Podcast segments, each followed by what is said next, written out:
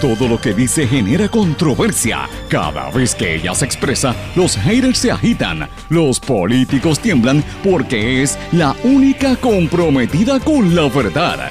Periodista, bloguera, relacionista licenciada, analista de la noticia, escritora y le dicen la provocadora en las redes sociales. Y ahora comienza en blanco y negro con Sandra Rodríguez Coto.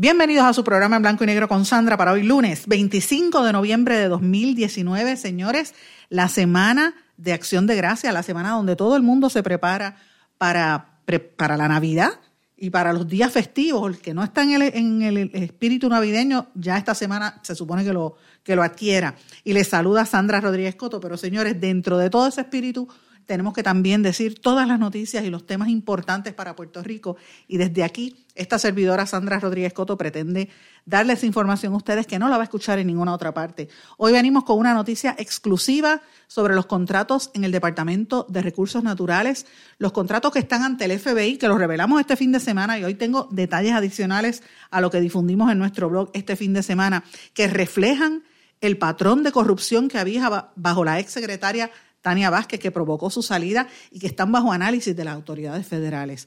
Señores, también venimos con un análisis que no lo va a escuchar en ninguna otra parte sobre el consumo. usted como consumidor que me está escuchando, cómo usted responde a lo que recibe de los medios de comunicación en Puerto Rico este año y lo que se anticipa para el próximo año. Tengo una exclusiva bien, bien bonita, una de esas noticias que me llena el corazón.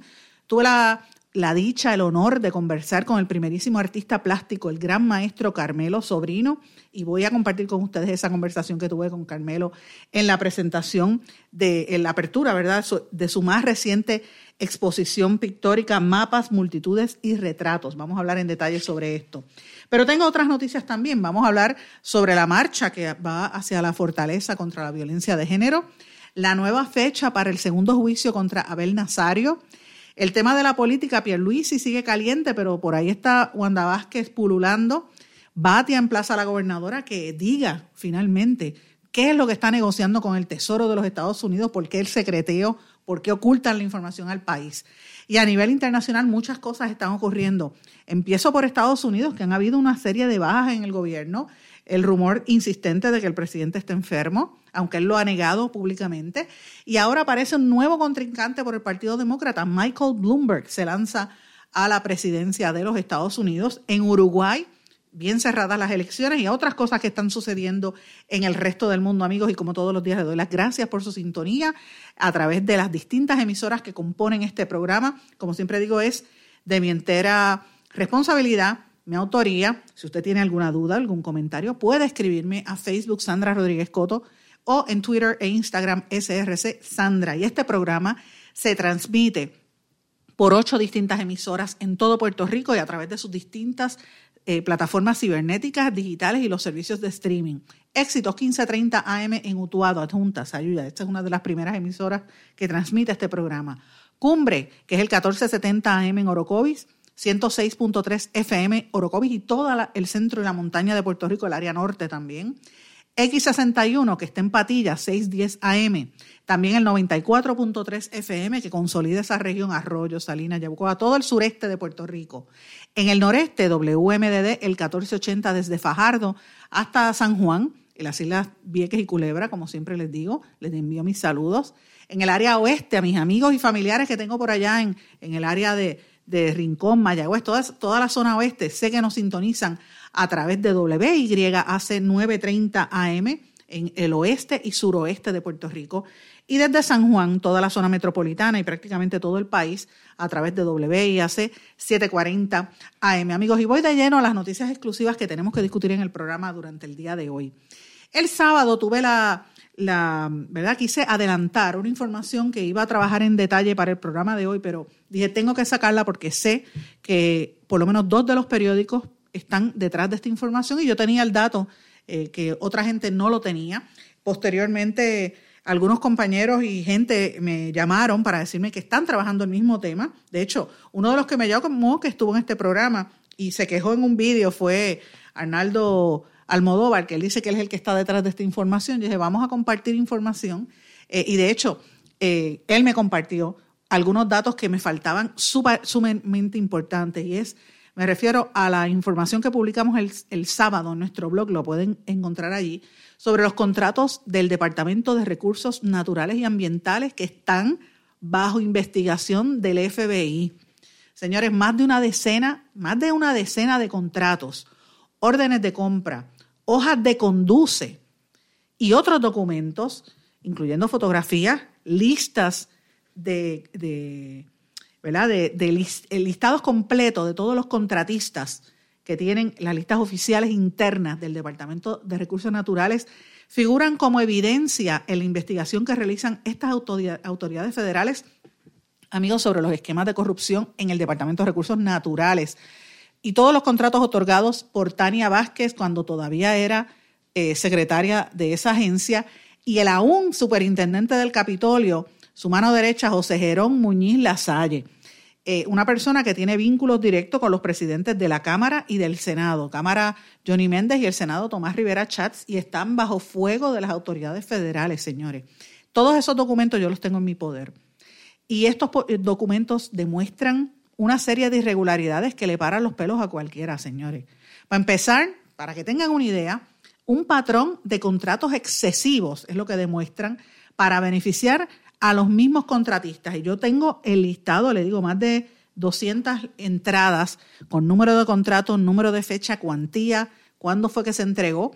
Eh, le puedo decir, para que tengan una idea, hay unas empresas que son las que más contratos tienen, como National Battery, Chelos Auto Part, PVH Motor Corporation, que aparecen entre las más beneficiadas. De hecho, PVH Motor Corporation, por ejemplo, recibió órdenes de compra por casi 700 mil dólares. Y algunas de esas empresas que acabo de mencionar pertenecen a los mismos grupos de dueños. Resulta eh, sumamente sospechoso que todos los contratos se les estén dando a las mismas personas. Los documentos en nuestro poder también incluyen un contrato otorgado a COFF, COF, Industrial Organization, por 2.2 millones de dólares, otro contrato a Power Secure por 1.4 millones de dólares y otro a la empresa de seguridad St. James Security por sobre 117 mil dólares.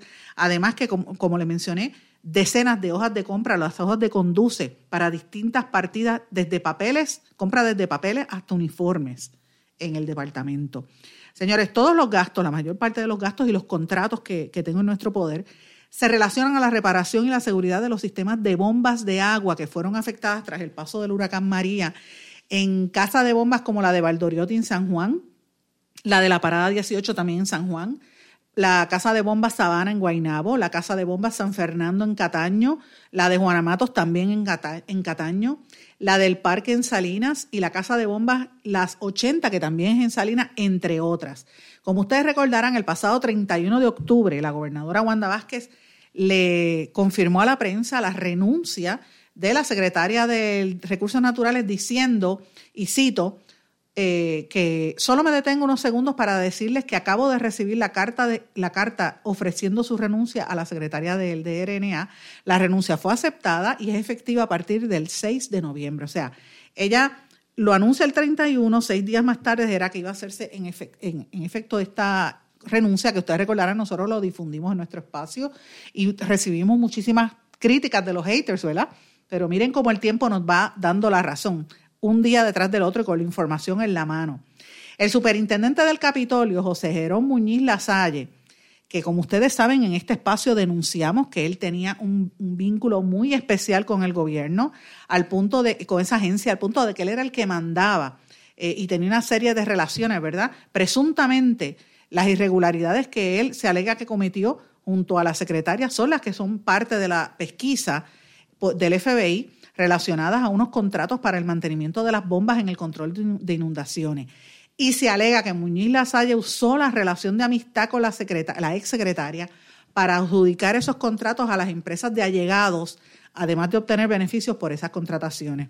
Cuando esta noticia trascendió, ustedes recordarán, la secretaria de la gobernación, Zoela Boy, eh, dijo que se reunió con la, con la secretaria de Recursos Naturales y la información que nosotros teníamos y que difundimos y la corrobora las fuentes, es que la BOI quería destituirla, pero la gobernadora dijo que aguantó el despido por varios días y finalmente anunció el 31 su renuncia, le dijo en aquel momento al periódico El Nuevo Día que fue por voluntad propia y que no fue que le pidieron que se fuera del puesto. ¿Por qué Wanda Vázquez la protegió? Esas son preguntas que ella tiene que contestar. ¿Quién presionó para que Wanda Vázquez protegiera y mantuviera más tiempo a la ex secretaria de Recursos Naturales? Eso, eso va a salir, amigos y amigas, en la investigación. Pero es importante que sepan que la influencia que tenía la el, que, el superintendente del Capitolio, Muñiz Lasalle, que negó ser empleado de, de, recursos naturales, pero nosotros publicamos fotografías y las vimos de él con identificación del departamento. A él le decían, para que usted tenga una idea, el patrón, porque desde que empezaron los primeros días de la administración de Ricardo Rosello, él empezó a sacar empleados de posiciones, empezó a, a, meter allí a, su, a, sus a sus familiares y amistades, eh, a los allegados talentosos, como dicen. Él tomaba todas las decisiones de política pública. Él decidía qué contratos se iban a otorgar y a quiénes. Y ese control irregular de, la, de, la, de dos dependencias públicas, o sea, de Junta de Calidad Ambiental y de Departamento de Recursos Naturales, a la misma vez, produce una situación donde hay contratistas favorecidos en ambos, no solamente en recursos naturales, amigos, sino también en la superintendencia del Capitolio. Y esto es parte de la pesquisa federal. De hecho, el periódico, esto que estoy diciendo no es la primera vez que sale, esto también lo publicó el periódico El Vocero, que dice que la influencia que tenía este señor Muñiz Lasalle era, era patente y que desde hace meses el FBI viene investigando sus pasos y que esto es conocido, ampliamente conocido, que personas y entidades han mantenido relaciones estrechas de negocios con Muñiz Lasalle y han obtenido contratos, como dije, en el Senado, en Recursos Naturales, en Junta de Calidad Ambiental, en la Superintendencia del Capitolio y todo, todas estas otras dependencias. Entre estos, su hermano, a sus socios y a otra serie de personas que las dio a conocer una investigación publicada por el Nuevo Día. De hecho, el Nuevo Día publicó que en el 2016 Muñiz Lasalle fue el candidato PNP a, que, a la alcaldía de Quebradillas que él perdió por el incumbente Heriberto Vélez, que es popular, pero tan pronto perdió, él fue entonces parte de la incorporación o de la administración de por lo menos siete empresas, según el registro de corporaciones del Departamento de Estado. Tres de esas corporaciones todavía están activas. Él es propietario de una finca de 118 acres en el barrio Rosal de Arecibo y también eh, él tiene otras empresas vinculadas como MNW, perdón, Consultants Group, Criadero Muñiz, Finca Barrio Rosal de Arecibo y la Hacienda Muñiz en la República Dominicana. Eh, y él, estas, estas, estas entidades, algunas de las cuales tenían vínculos con, ya sea con alguna de las agencias mencionadas, en otras aparece entonces que quien tenía vínculos era Tania Vázquez, que había sido la abogada de Muñiz Lasalle y que lo había representado en una querella que hubo ante el Contralor Electoral cuando él era candidato. Así que estas son algunas de las cosas que han estado trascendiendo, pero amigos, como les dije, tengo en mi poder, presenté algunas copias de algunos contratos en, el blog en blanco y negro con Sandra, lo puede encontrar desde sábado. Vamos a darle seguimiento a este tema porque por ahí es que vienen las investigaciones federales. Y señores, cuando nosotros traemos estos temas es por una razón bien sencilla. Traemos estos temas para recordarle a usted que me está escuchando que ese dinero que se vota en contratos a panas y amistades y cosas de dudosa reputación es dinero que le quitan a usted para arreglar los rotos en las carreteras, que le quitan a los viejitos para atenderlos en los homes, que le quitan a los niños de educación y de educación especial en el departamento y que tienen el país en un caos, porque volvemos, está quebrado el gobierno para algunos, para otros no. Así que esto es parte de la investigación que hemos estado trabajando y debe estar atento porque va, vamos a surgir. Pero señores, tengo que cambiarles el tema porque, como les dije, tengo también otras noticias que son exclusivas, otros análisis exclusivos de este programa en blanco y negro con Sandra. Y uno de estos es el, análisis que quiero hacer de cómo está el aspecto mediático en Puerto Rico, y, lo puede leer en, el en, el, en la página de En blanco y negro con Sandra o también en la columna que publicamos en Noticel. Y señores, yo lo traigo estos temas y usted dirá, bueno, porque tú lo estás diciendo si estás en la radio, estás en internet. Miren, lo estoy diciendo porque yo llevo desde el año 93 exactamente, pero sin interrupción desde el año 2010. O sea, van a ser, eh, y estamos en el 2019, señores. Todos los años yo hago análisis a final de año y a comienzo de año de cómo están las tendencias en términos de, el movimiento que hay en los medios de comunicación y más que nada la tendencia de usted como consumidor a, recibir la información de los medios, porque usted es consumidor, lo mismo que compra una Coca-Cola o que consume este, gasolina o, compra cualquier producto, el medio de comunicación también es un producto que usted recibe. Ese producto se llama información. La información puede ser noticias o puede ser anuncios o puede ser cualquier cosa de interés eh, general.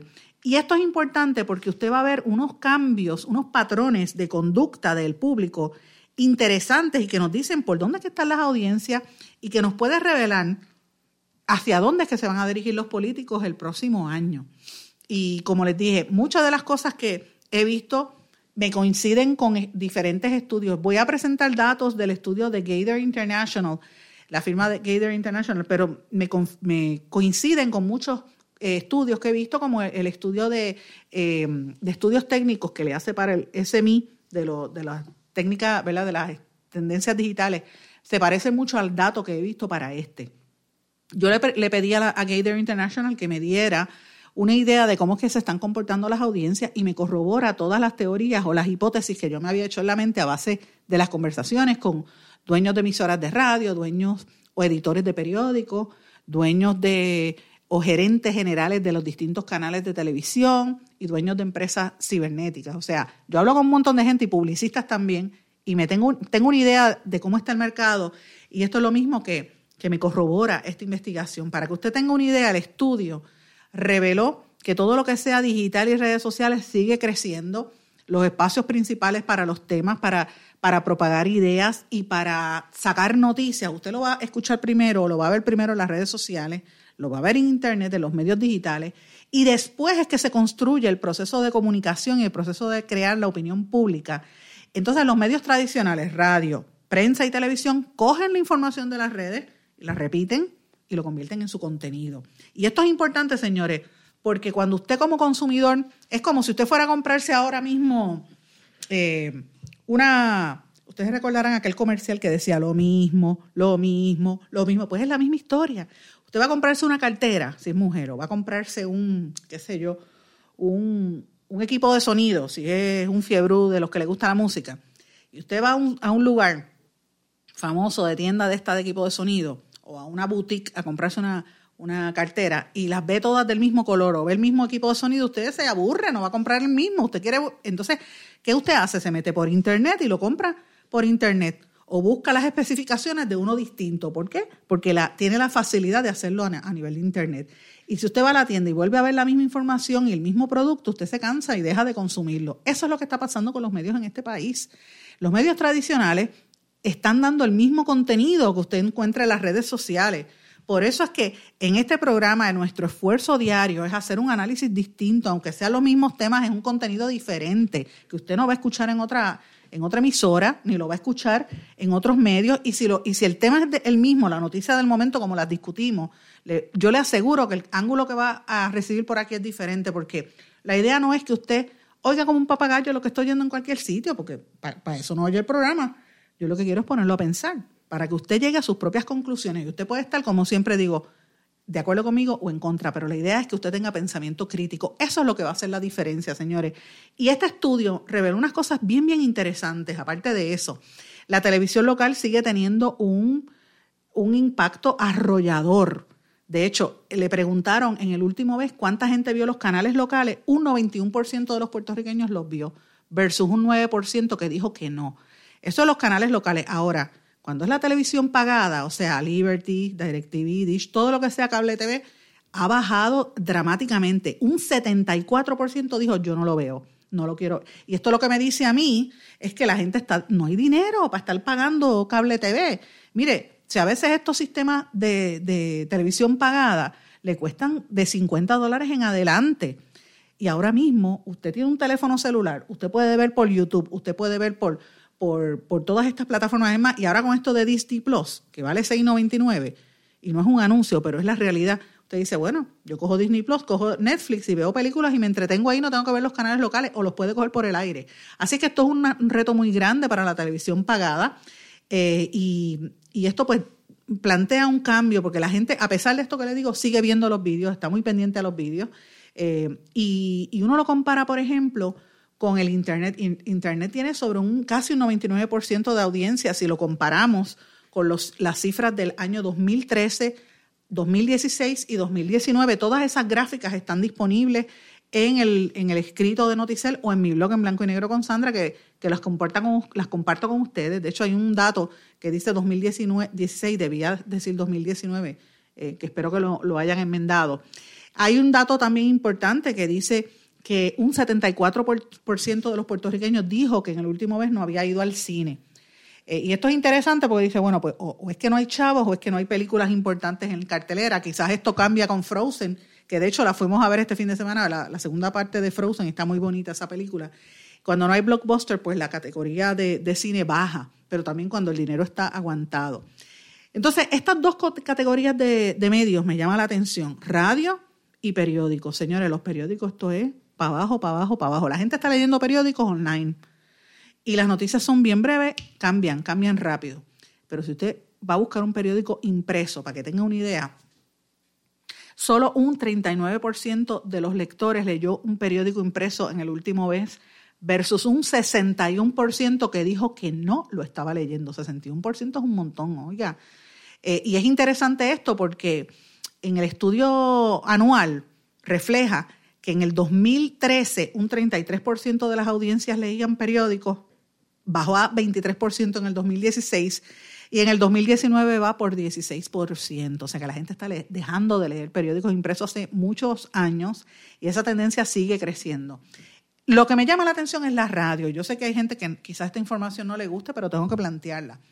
Eh, y yo estoy en este medio, estamos hablando por radio y me gusta ser honesta, voy a decir lo que hay. La radio tiene que actualizarse y tiene que dar contenido único, contenido distinto para captar a la, audiencia y tienen que tener estrategias de mercadeo importantes y de difusión de, ¿verdad? del tema.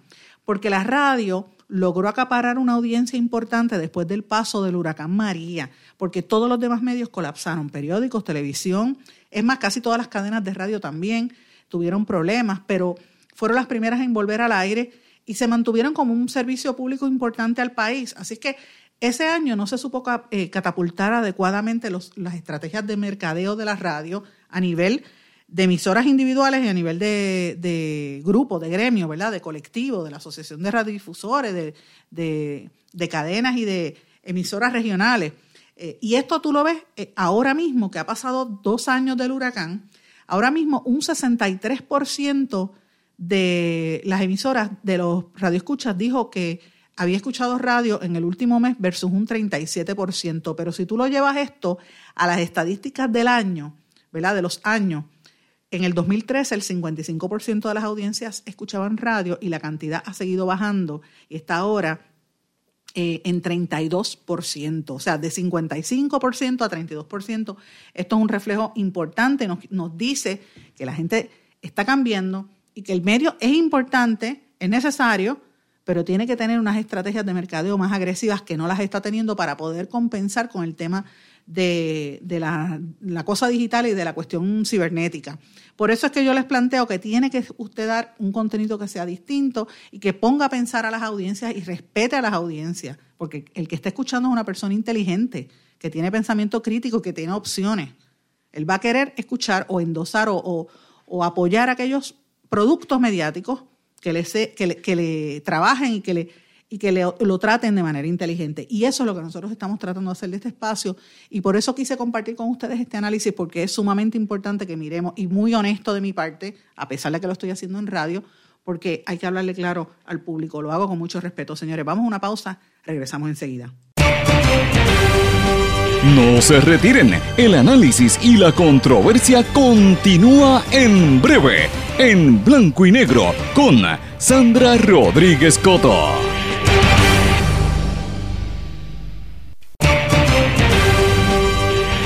Y ya regresamos con el programa de la verdad, en blanco y negro, con Sandra Rodríguez Coto.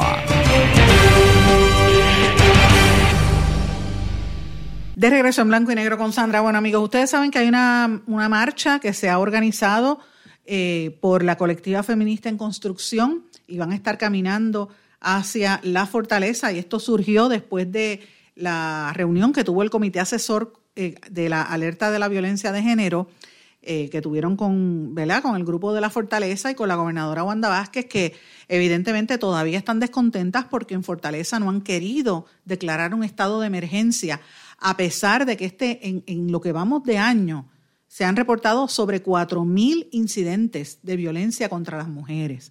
Y, todavía, a pesar de esos 4.000 incidentes, todavía, y parece mentira, teniendo una gobernadora mujer, una secretaria de la, de la gobernación mujer, una comisionada residente mujer, una alcaldesa de San Juan mujer, una presidenta del Supremo mujer, y más que nada una gobernadora que fue procuradora, supuestamente de las mujeres, no se, no se acepte que esto es una emergencia, que el país requiere y exige que empiecen a trabajarse otras formas para proponer y, que, y para discutir y para conversar y educar para que esta situación de la violencia pare. O sea, las mujeres, como cualquier ser humano, hay que, hay que protegerlas, hay que respetarlas. Y estos incidentes de violencia no se pueden seguir dando, mis amigos. Tenemos que fomentar una cultura de respeto y de educación para que estas nuevas generaciones, estos nenes, estos jóvenes que nos están viendo, empiecen a valorarse, pero Señores, también en los medios. Estos días, la semana pasada estuvo aquí de tema muy fuerte los escándalos sexuales y las andadas de, de, Natalia, de Guapa Televisión, y la otra muchacha, la Gran Maride, de, que si el marido la dejó, que si el, el amante le... Miren, estos temas a nadie le importa. ¿Qué construye que una mujer tenga una relación extramarital? ¿A quién le importa? ¿El chisme? Perfecto. ¿El chisme le resuelve usted el problema? De que posiblemente no tenga el dinero, no tenga el trabajo. No. ¿Sabe? Estos temas lo que hacen, e incluso tengo que decirle más, hubo medios de comunicación y programas de televisión e incluso de radio que se dirigen hacia la mujer de una manera muy peyorativa y, uno, y unos insultos hacia la mujer que los vemos replicados no solamente hacia estas mujeres de televisión, sino también hasta a las candidatas políticas. Le está pasando a Alexandra Lúgaro, le pasó a la del PIB anteriormente, a la misma Tata Charboniel del PNP, se burlan de ella, Jennifer González, Partido Popular bendito. O sea, una cosa es uno hacer una crítica y otra cosa es hacer una burla. A, Carmen Yulín se la hace en el Partido Popular. Eso es a todo el mundo. Fíjense el clima que se genera de burla eh, en todo el sentido de la palabra. Y esto, si se llega a un máximo, provoca que los jóvenes, sobre todo, no vean el valor del ser humano que se llama mujer. Por eso es importante que se declare, entre otras cosas, el tema de estado de emergencia porque entonces todas las agencias de gobierno van a poder trabajar en, conjunto y vamos a tener información sobre lo que va a estar pasando durante el día de hoy, ¿verdad? Eh, porque es urgente este tema, es importante. Va a haber una manifestación eh, a las 4 de la tarde en, frente al edificio Seaborn de la Milla de Oro, donde están las, las, las oficinas, ¿verdad? De la Junta de Control Fiscal y van a estar ahí el Colegio de Profesionales de Trabajo Social, la Coordinadora Paz para la Mujer, van a estar maestras y estudiantes de la Central de Santurce, van a estar abogadas y abogados del Colegio de Abogados, ambientalistas también que van a reunirse en la sede de la Autoridad de Energía Eléctrica, van a haber pensionadas, sobrevivientes de, violencia doméstica desde el Puente Dos Hermanos, artistas en el Conservatorio de Música, o sea, va a haber diferentes manifestaciones porque lo que se está tratando es que se vea el activismo que hay, la importancia que hay porque hoy es el Día Internacional de la Eliminación de la Violencia contra la Mujer y marca el inicio de la campaña de 16 días de activismo contra la violencia de género en Puerto Rico. Hoy todas mujeres tenemos que vestirnos de color violeta, porque se cumple un año también del plantón feminista que la colectiva realizó el año pasado cuando acamparon en la fortaleza. Eh, y es importante que se declare ese estado de emergencia y que se empiecen a hacer los trabajos. La semana pasada, ustedes recordarán, que se presentó un estudio por varias organizaciones como Matria, Kilómetro Cero, que eh, corroboró que entre el 2014 y el 2018 en Puerto Rico han matado a 266 mujeres. Y eso es una estimación de entre 10 a 27%, porque las cifras de la policía no están correctas, señores. Eh, las estadísticas, a pesar de que no son, ¿verdad? La policía te dice una cosa, los hospitales dicen otra cosa, a pesar de esa incongruencia que hay con las estadísticas de muertes, sí se sabe que hay por lo menos más de 4.000 incidentes de violencia de género entre el primero de enero y agosto de este año. Y todavía no hay declaración de emergencia. Así que cuando las mujeres salen a protestar, cuando salimos a hacer algún reclamo público, lo hacemos con eso en mente. Las mujeres que nos exponemos a decir esto y las amigas que trabajan ¿verdad? en la colectiva y en otras organizaciones feministas, señores, lo hacen porque trabajan de lleno con mujeres que son víctimas de esto, que logran sobrevivir, que para poder superar una situación tan dramática como esta están años eh, y a veces les cuesta la vida, les destruye a su familia, a los niños. Y una, y una familia que está enferma, producto de violencia, que la mujer es víctima de la violencia, los niños también, y se genera todo un entorno de crimen y de, y de, tristeza, de violencia, que no hace que el país eche hacia adelante. Por eso es que hay que trabajar en conjunto y hay que ayudar y evitar que esta situación suceda. Y por eso pues quise traerlo a colación durante el día de hoy. Durante mañana vamos a estar hablando más en detalle sobre este tema. Pero tengo que hablarle de otros temas brevemente, amigos, y voy a cambiar el tema brevemente. Eh, el Tribunal Federal de Puerto Rico señaló para el 15 de enero de este año el segundo juicio contra Abel Nazario, contra el senador en este caso por robo o sobornos relacionados a los fondos recibidos en programas federales que se manejaron cuando él era alcalde de Yauco. Eh, él y otros seis coacusados tendrán también el 3 de enero, hasta el 3 de enero, para declararse culpable de los cargos en su contra. En ese caso habían sido arrestados también eh, Edwin Torres Gutiérrez, que era su ayudante especial como senador, Claribel Rodríguez, directora de Recursos Humanos del municipio, Humberto Pagán, Kelvin Ortiz y Ramón Martes, también Juan Rosario Núñez y Eric Rondón, todos empleados que eran empleados irregulares del municipio bajo la tutela, la administración de Nazario. Y según el pliego acusatorio, todo comenzó con una auditoría que hizo la oficina de la Contralora que halló irregularidades y una serie de empleados fantasmas.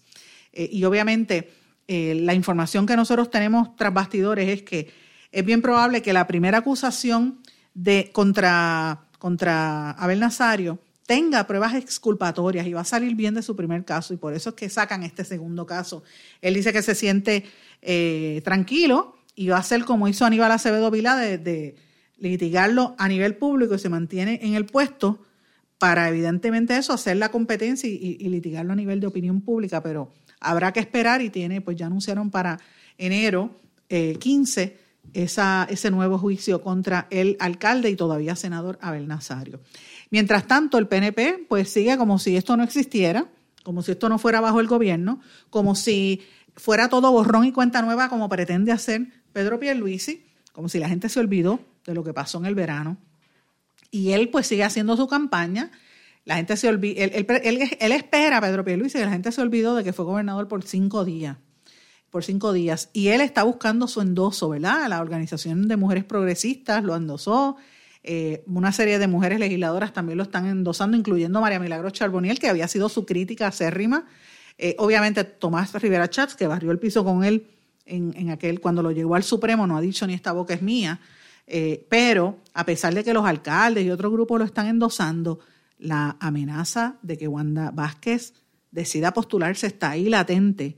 Hay gente que dice que no quiere primarias en el PNP, pero ciertamente él está ahí. Jennifer González dice que lo está endosando.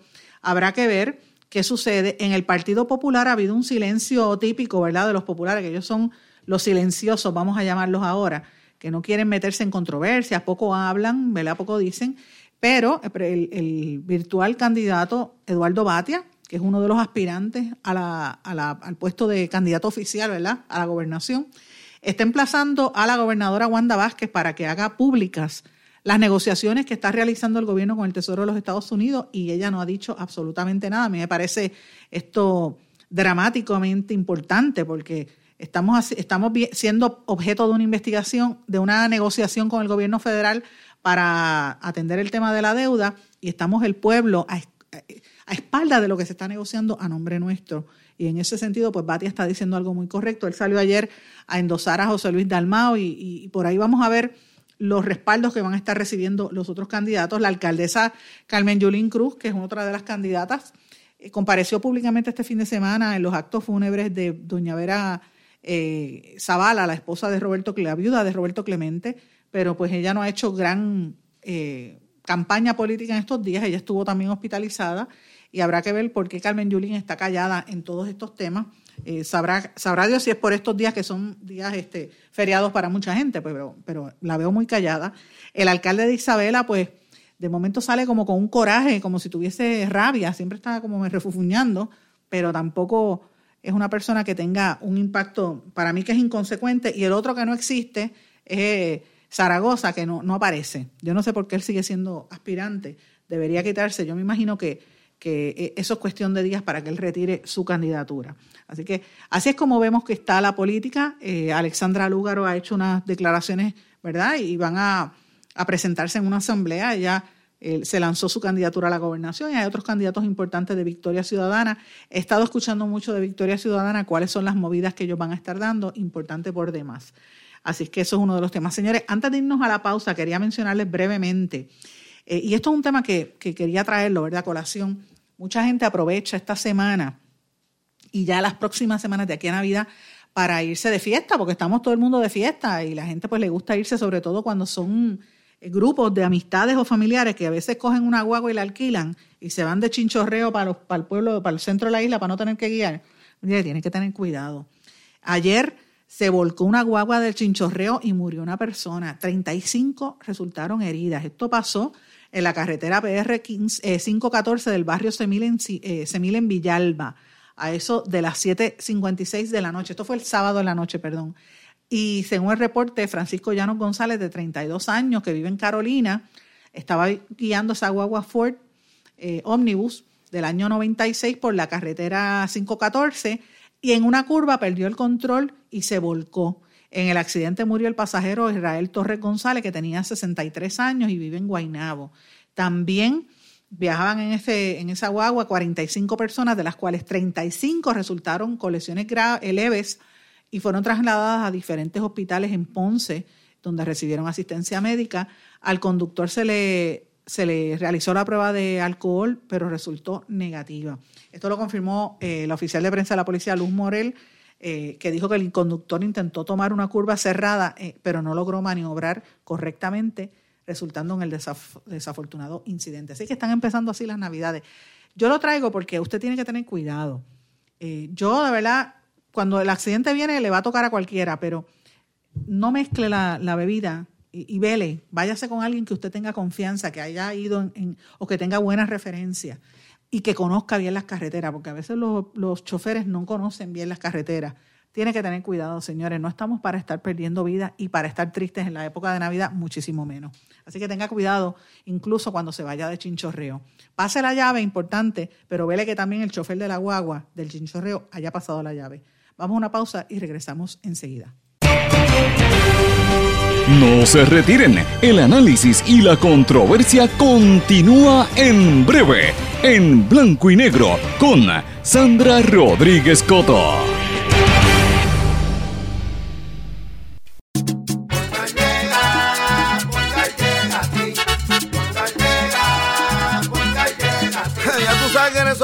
Responden, pero ahora botaron la ola. Porque ya no importa en qué parte de la isla estés. Si tuviste un accidente, mi gente de Poingal le llega a tu casa o trabajo para que no te complique. Con servicio en todas partes de la isla y el mejor servicio al cliente. Por eso y mucho más, yo Piru lo digo, yo quiero Poingal. ¡Duro!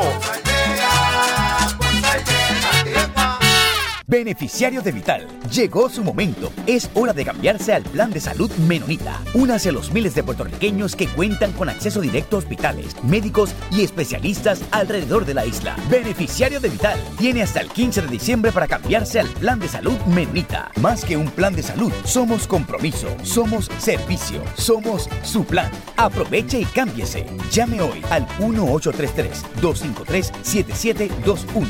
Plan de salud Menonita es la opción. Quites el dolor de cabeza con sus obligaciones de contabilidad con los servicios que presta Villalba y Villalba Company. Directo, personal y con sensibilidad humana. Lo que se busque un verdadero asesor de contabilidad para todo tipo de servicio de contabilidad, pago de IBU, pago de nómina, informes trimestrales y anuales y otros. Ofrecen servicio directo personalizado. Villalba y Villalba Company. Para orientaciones, su teléfono el 939-336-5774. 939-336 5774. El abandonar un animal es abuso y es ilegal. Si ya no puedes atender a tu perro, llévalo a un albergue o centro de control. Si lo abandonas en la calle, le estás garantizando una muerte dolorosa y segura. Evitemos tener animales sufriendo en nuestra isla. Reportar el abuso es tu responsabilidad. Así que si ves a alguien maltratando o abandonando un animal, llama inmediatamente a la policía al 787-343-2020. Comprométete. Y ya regresamos con el programa de la verdad en blanco y negro con Sandra Rodríguez Coto. Regresamos a esta parte final de Blanco y Negro con Sandra. Bueno, amigos, voy a cambiar un poco el tema de noticias duras, de noticias del momento, y quiero hablarle del arte, de la cultura y de las cosas bellas de la vida, que para mí son bendiciones, señores. Durante el día de ayer yo tuve la bendición de compartir un día hermoso. De hecho, fue un fin de semana bien bonito que compartí en familia y con amistades, todo desde el viernes, pero particularmente en el día de ayer fue un día muy, muy bonito que lo pasé con mis padres y con mi hija, que yo siempre salgo, ellos son los amores de mi vida, esos son mis tres amores, mami, papi y mi hija. Y nos fuimos a dar una vuelta por San Juan. Yo había sido invitada por parte de la Fundación Cortés que estaban eh, presentando la apertura de la exhibición Mapas, Multitudes y Retratos de mi amigo, el primerísimo artista plástico Carmelo Sobrino, que hacía tiempo que no lo veía y yo dije, tengo que ir a apoyar a Carmelo en este proyecto, eh, porque además de haber recibido yo la invitación para, para estar en esa presentación, ¿verdad? La apertura, que es una fecha sumamente importante, también eh, para mí esa apertura tenía un significado sumamente especial y es el hecho de que nuevamente la Fundación Cortés, que es la que organiza este evento, allí en la Casa Cortés en el Viejo San Juan, es eh, por segunda vez consecutiva, invita a que vengan intérpretes de lenguaje de señas e invitó a niños del Colegio San Gabriel, niños sordos. Así que para mí esto es bien, bien importante porque usted ve que la comunidad sorda se integra. Y, le digo, yo estuve dos días corrido trabajando con la comunidad sorda porque el sábado eh, precisamente estuve en Plaza Las Américas, un ratito que estuve, y estaba la amiga, los amigos de Hecho en Puerto Rico, estaban llevando, a cabo una parranda por todas las tiendas de Plaza Las Américas y hubo una premiación y una actividad donde también incorporaron a todos los artesanos y los manufactureros puertorriqueños con miembros de la comunidad eh, sorda. Eh, así que estuvimos festejando con ellos el sábado, que fue bien bonito, y agradezco a la gente de hecho en Puerto Rico por haber estado ¿verdad? En, esa, pero y a Liliana más que nada de, hecho en Puerto Rico. Eh, pero ayer estuve, como les dije, en esta obra, en esta presentación en la galería de la Fundación Cortés, allí en Casa Cortés, eh, y para mí fue una experiencia maravillosa. Eh, le dije, quise llegar temprano y los invito a que la vayan a ver esa exposición porque vale la pena, es preciosa. La curadora de la exposición es la afanada, afamada curadora, ¿verdad? Y experta en el tema artístico, Arlene Ríos Rigau, que muy sabiamente buscó de las obras de Carmelo y puso lo que son los mapas del mundo, muy lúdico, muy, muy gracioso incluso.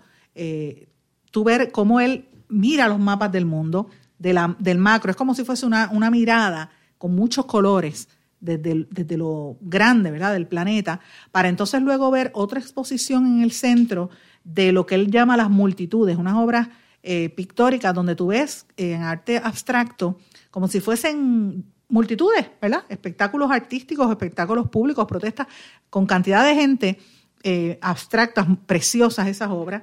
Y después pasas a un tercer salón donde tiene una exposición de retratos individuales, casi todos de mujeres. Así que fue maravilloso. En el, entre los invitados había muchísima gente allí. Estaba la familia Cortés, estaba también, eh, bueno, una serie de, de profesores y gente. Tengo que destacar específicamente, aparte de mis amigos de la comunidad sorda, eh, al primerísimo artista que de verdad lo admiro, Rafi Treyes, Rafael Treyes, que estuve conversando con él y con su esposa. Eh, Rafi, yo adoro a Rafi Treyes y su obra, de hecho tenía una obra que la, la perdí, no la tengo ya, eh, que, que, era, yo la, amaba muchísimo y me encanta y me, me, gustó mucho la participación de él, los comentarios que hizo, porque es una persona cuya obra es, magnífica y es encantadora, y me encanta que haya estado allí. Eh, y él, hizo unas expresiones muy bonitas sobre el arte de Carmelo. Pero más que nada, al compartir con Carmelo, yo tuve la oportunidad de llevarle, y también quise ir a apoyarlo porque quise llevarle un dibujo que él me hizo a mí, una vez que yo me peiné, como digo yo, que yo no me peino con esta maranta, pero antes yo me pasaba Yo, yo era esclava del pelo, como casi todas las mujeres negras que nos pasábamos el blower. y una vez me recortaron el cabello y me hicieron hasta flequillo, yo una pollina yo con pelo rizo, una cosa horrible. Eh, y a mí no me gustaba, pero Carmelo le gustó y Carmelo me hizo un dibujo. Y yo guardé ese dibujo, lo enmarqué, y es del año 99, lo tengo en la habitación, en mi, en mi casa, eh, entrando a mi habitación, a mi cuarto. Y le tomé una foto y se la llevé. Y Carmelo se sorprendió de que yo todavía conservara ese dibujo desde el año 99. Así que imagínate, para mí es una cosa maravillosa. Así que quiero compartir con ustedes parte de la conversación que tuve con Carmelo Sobrino y usted se va a disfrutar eh, lo que él nos habla sobre lo que es el arte, la cultura y cómo él mira al mundo en Puerto Rico, desde Puerto Rico. Vamos, vamos a escuchar lo que dijo Carmelo Sobrino. Me encuentro con el artista Carmelo Sobrino, amigo, admirado, que quiero que sepas que tengo tu obra en la entrada de mi habitación, que tiene hace más de 20 años en mi casa. y él está presentando una exposición en la Casa Cortés. Me gustaría que hablaras un poquito con los amigos Radio Escuchas y que los invites a que vengan aquí a ver tu exposición. Eh, gracias, caramba, por esta oportunidad. Bueno, hoy en la Casa Cortés, en la Fundación Cortés, en el tercer piso, se exhiben mis obras, donde puedo presentar tres temas que he desarrollado.